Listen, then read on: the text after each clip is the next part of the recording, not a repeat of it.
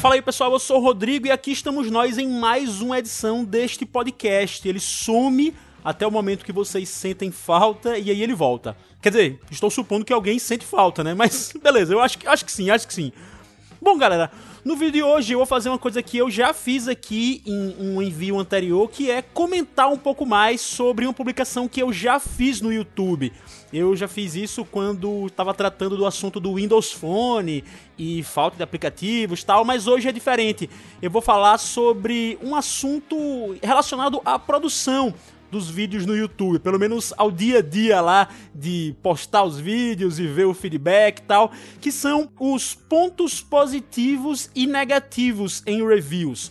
Obviamente que eu falo isso baseado nos meus reviews, nas minhas análises de smartphones, principalmente, mas imagino que isso aconteça em outros veículos, em outros canais, por exemplo.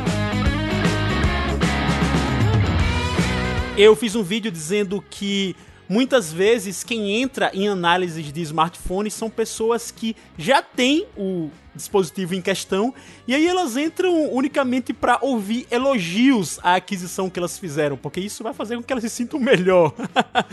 Enfim, isso de fato acontece muito, eu não tenho qualquer dúvida, e normalmente o resultado é que essas pessoas acabam amplificando demais as críticas. Elas até entendem como crítica alguma coisa que não é crítica sobre o smartphone e reclamam porque eu só falei mal e acabam até esquecendo dos pontos positivos que muitas vezes, muitas vezes eu cito em número, vamos dizer assim, igual ou superior às críticas. Às vezes eu faço um vídeo assim, pontos positivos, pontos negativos, como eu já fiz sobre o Windows Phone. Eram cinco positivos e cinco negativos. E aí as pessoas comentavam dizendo: "Ah, você só criticou". Mas enfim, isso eu já publiquei lá, já fiz um vídeo sobre essa questão. E aí recebi um feedback, né? As pessoas comentaram mais e além disso, claro, eu publiquei outras análises depois desse vídeo e tive a oportunidade de presenciar outros tipos de comentários sobre essa questão, sobre eu fazer muitas críticas ou alguma coisa do tipo. É o seguinte, eu percebi que em algumas análises as pessoas entravam dizendo: Ah, você só tá criticando. E deixo claro aqui, muitas vezes eu não estava só criticando. Aliás, quase sempre não estava só criticando. Eu até acho que eu não faço mais críticas do que elogios, mas essa é a questão, né? Muitas vezes são as críticas que se sobressaem. Só que eu começo esse podcast, na verdade não começo, já tô falando aqui há algum tempo, mas eu pergunto o seguinte: em que é que ajudam as análises que são apenas elogiosas? Sério mesmo, em que é que elas ajudam a pessoa que está tentando decidir sobre a compra de um aparelho?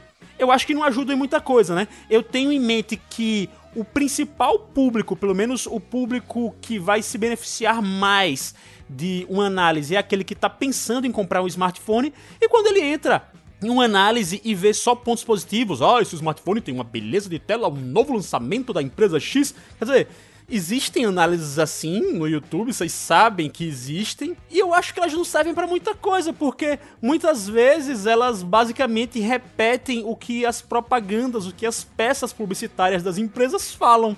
E aí isso oculta muitas das coisas, muitas das questões com as quais os usuários vão lidar no dia a dia de uso com o aparelho. Questões que às vezes são incômodas. Veja, você compra um aparelho e diz: caramba, ele é bom mesmo, mas é, se um amigo te perguntar aqui do lado, você vai dizer: ah, tem um negocinho aqui que eu não gostei, essa outra coisa aqui às vezes me enche o saco tal. Sempre rolam, né? Eu tenho certeza que vocês vão concordar por mais top de linha que seja um smartphone, vamos falar aí um Galaxy S6, um G4, um iPhone 6, vai haver questões que te incomodam no dia a dia e certamente pessoas que querem comprar o aparelho se beneficiam de saber quais questões são essas. Às vezes elas podem até não ligar para essas questões, mas é importante que elas saibam. E por isso que eu acho que este é um ponto muito bom para se começar um review, para se basear um review. Quer dizer, as coisas com as quais as pessoas podem é, se importar, né? Além disso, vamos tratar da questão dos pontos positivos e negativos, quer dizer, a quantidade deles, a importância deles. Eu cheguei a dizer uma vez em uma resposta do YouTube que não curtia muito a ideia de fazer um vídeo de comparação entre dois smartphones, dando pontuação para um e para outro nessa comparação, tipo, tela, esse vence, então 1 a 0, câmera, esse vence, então 1 a 1. Aí no final, quem ganhar no score é o melhor smartphone. Por que é que eu acho que isso não vale, não serve muito? Eu não acho que isso é muito muito preciso na opinião de uma pessoa sobre um telefone, porque as pessoas são diferentes e elas valorizam coisas diferentes nos smartphones. Então, se eu fizer um negócio desse, ah, a tela, a tela desse é melhor do que a tela desse outro. Aí, sistema operacional, um é Android puro e o outro é Android super mexido. Aí o outro ganha um a um, sabem? Quando muitas vezes as pessoas, assim, valorizam questões muito específicas no telefone. Então, ah, se esse telefone tem Android puro, eu por isso aceito até pagar mais por ele e aceito que ele seja até um pouco menos potente para pegá-lo. Então o que eu quero dizer é que muitas vezes essa pontuação não reflete o que vai importar para as pessoas. Se um telefone que tem Android puro perder de 5 a 3, em uma análise, em uma comparação contra outro, para alguém isso pode não importar nada, porque só o fato de ele ter esse tipo de Android sem ser mexido, sem nada, é o que vai definir a opção de compra, sabe? Então é disso que eu tô falando. E é o que aparece também nas análises. Muitas vezes as pessoas dizem, ah, você falou mal disso e disso. E quando eu vou pensar assim, eu digo, não, peraí, deixa eu analisar o que, é que essa pessoa tá falando para ver se procede. Muitas vezes o que elas consideram como ponto negativo que eu citei ali é um detalhezinho que eu disse, ah, esse botão aqui, ele não clica tanto assim e tal, e eu não tô me referindo nem a análise alguma específica, mas é, um, é uma coisa tão pequena e muitas vezes tem gente que se incomoda tanto com isso que eu fico, caramba, por que, né? Por que ele tá se incomodando tanto com isso? Se eu citei porque achava que deveria estar, diz respeito à minha experiência de uso e algumas pessoas podem se interessar, né? Mas no geral, isso não, talvez não tenha impacto nenhum para outras pessoas em relação à compra do smartphone. Tem gente diz, ah, isso aí é besteira, beleza. Eu talvez possa preferir que o botão, vamos dizer assim, funcione de outro jeito, mas tá tranquilo para mim, né? E eu acho que é assim mesmo que tem que funcionar as análises.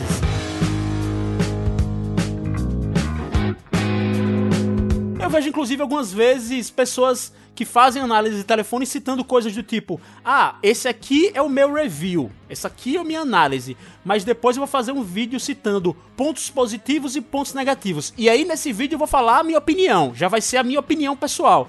Notem, eu não estou criticando isso, né? É, obviamente que eu penso de uma forma diferente, mas o que eu estou dizendo é que eu não entendo muito bem isso e acho que em alguns níveis isso não faz muito sentido. Por quê? Porque eu acho que é justamente a análise o lugar onde você deve colocar os pontos positivos, os pontos negativos e, fundamentalmente, a sua opinião sobre o telefone. Ah, nos vídeos de pontos positivos e negativos é que eu vou colocar a minha opinião.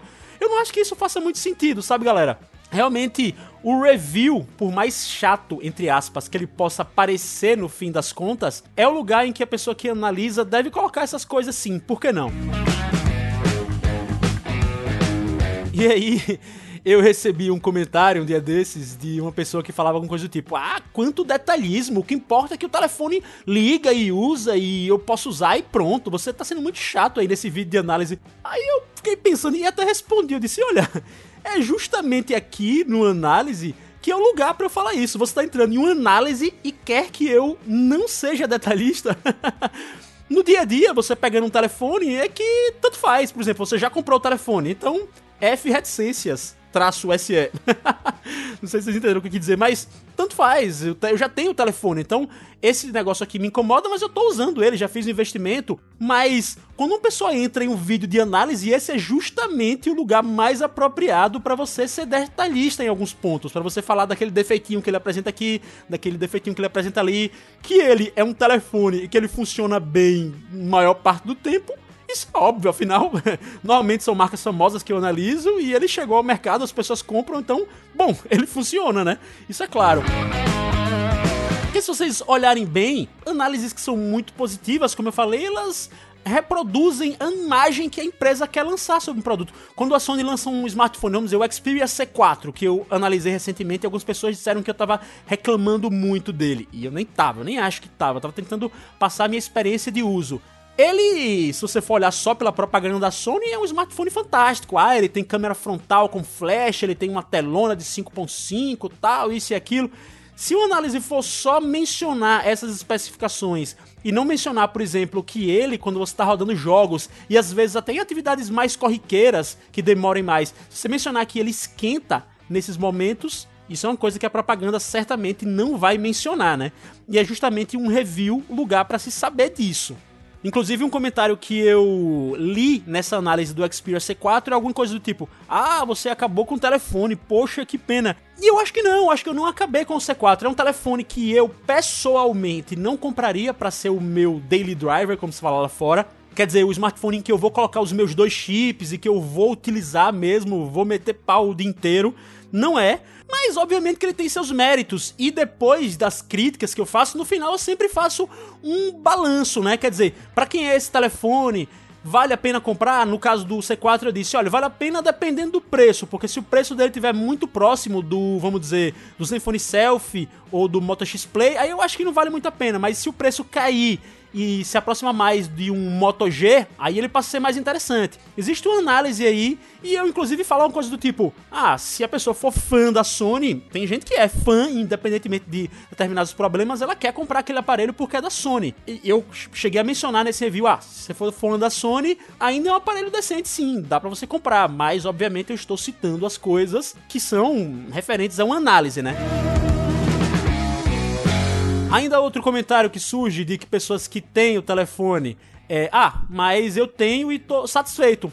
Ótimo, isso é ótimo mesmo. Primeiro, que se a pessoa já tem o telefone, ela nem é exatamente o público-alvo de uma análise, mas eu não tô dizendo que ela não tem que assistir. É sempre bom você assistir coisas daquele aparelho que você tem, né? Você vê conteúdo sobre ele. E eu sei que a gente procura mesmo, eu mesmo faço isso. Mas, no fim das contas, o objetivo principal é a satisfação. Então, se a pessoa está satisfeita, tanto faz o que um review disse ou deixou de dizer. A satisfação é o mais importante. E quando eu falei, a partir do momento que você já comprou, já era, né? quando eu disse que muitas vezes o público de análises são pessoas que já têm, ou então até pessoas que querem e já estão praticamente decididas a comprar um telefone. Eu, inclusive, tenho exemplos aqui que ocorrem muito comigo no Twitter ou às vezes no chat do Facebook, atualmente o chat, né, as mensagens privadas, eu acabei desabilitando porque o Facebook é uma bagunça, mas enfim. Muitas vezes as pessoas falam coisas comigo do tipo assim: "Rodrigo, vale a pena trocar o LG G3 pelo G4?" Aí vamos dizer que eu diga, vale, o G4 é muito melhor. Aí a pessoa depois me responde alguma coisa assim: Ah, que nada, eu tenho o G3 e me atende muito bem. Quer dizer, ela me fez essa pergunta se valia a pena trocar, mas ela tem o G3 e ela mesma sabe que não precisa trocar. Ou então, na verdade, como eu falei, ela perguntou porque queria que eu fizesse elogios à aquisição que ela já fez que queria que eu dissesse, ah não, o G3 já é excelente, ela ia ficar satisfeita e tal. E o G3 é excelente mesmo, né? Mas o que está em questão aqui não é isso, é só um exemplo de como muitas vezes as pessoas fazem perguntas de aparelhos que elas já têm e sobre os quais elas já estão decididas. Uma coisa parecida é, Rodrigo, você acha que vale a pena comprar o LG G3 ou o Sony Xperia M4. Tá, coloquei um exemplo aleatório aqui, não vamos ser tão, assim, objetivos nessa comparação. Mas aí eu digo assim: ah, vale a pena comprar o LG G3. Aí ela responde: ah, não, mas eu vou comprar o C4, é muito bom mesmo. Eu li aqui, não sei o que. Quer dizer, ela já estava decidida e perguntou. Eu poderia dizer, inclusive, que uma porcentagem enorme, talvez mais de 50%, talvez mais de 60% das perguntas que eu recebo no Twitter, por exemplo, vale esse ou aquele, ou então vale trocar esse por aquele, são de pessoas que já têm a decisão tomada e querem, sei lá, só que eu reafirme a decisão delas ou que eu elogie a coisa que ela já tem. Isso é muito engraçado.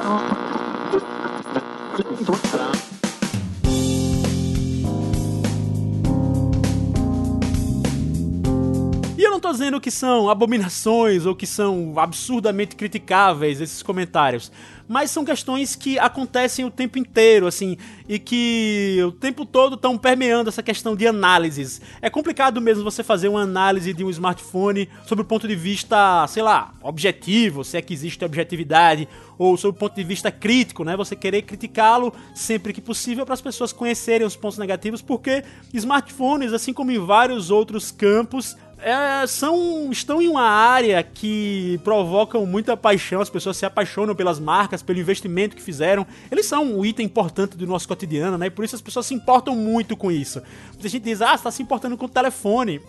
e se importa mesmo, muita gente se importa e forte. Eu, pessoalmente, é, é difícil. Apesar de eu ter marcas que eu gosto mais ou gosto menos, para mim realmente são só aparelhos, mas talvez isso tenha vindo a partir do momento em que eu passei a trocar direto de celular, receber celular da, das empresas para poder analisar tal, porque foram os aparelhos foram virando, assim, vamos dizer entre aspas, mais um em minha mão para que eu analise. Obviamente tem aqueles que eu gosto mais ou que eu gosto menos. Mas nesse campo aí tem pessoas que são fãs da marca, tem pessoas que não têm a oportunidade de trocar de telefone o tempo inteiro e por isso elas valorizam muito aqueles que elas têm, defendem com e dentes, elas criam grupos de discussão sobre ele, moderam comunidades, fazem isso, fazem aquilo. E é natural também, mas obviamente que existe o lado das pessoas que estão analisando. E a, o objetivo desse podcast, desse áudio como um todo, foi dar meio que uma resposta, né? Dar uma complementação, pelo menos a resposta que eu já dei nos vídeos de análise ou no vídeo em que eu falo dessas críticas que muitas vezes eu recebo na análise, né? Para resumir, eu realmente acho que as coisas, os telefones têm que ser criticados porque reviews são o melhor e o lugar mais apropriado para isso. Talvez eu tenha sido um pouco repetitivo nesse podcast de hoje. Acho que não. Eu abordei aí algumas respostas, algum feedback que eu recebi. Espero que vocês que ouviram tenham gostado. Se você gosta desse podcast, pessoal, não deixe de indicá-lo para amigos seus. Se você entrar em aplicativos de podcast do Google Play e procurar por RSSV você vai me achar. Se você tiver no iOS e entrar no aplicativo podcast, procurar por RSSV, você vai me achar também. Ou se você entrar em soundcloud.com/rssv. Mas eu tava querendo que as pessoas me, uh, me seguissem pelo aplicativo. Por quê? Porque sempre são notificadas assim que novos envios forem feitos. Pelo menos são notificadas de forma mais fácil, né? Muita gente coloca os aplicativos de podcast para baixar os episódios assim que eles saem, ou quando vão carregar à noite, depois que eles saem e tal. Por isso eu acho mais interessante e faz com que a audiência seja mais frequente. Mas é isso aí, a gente se vê. Deixa um abração para vocês e falou!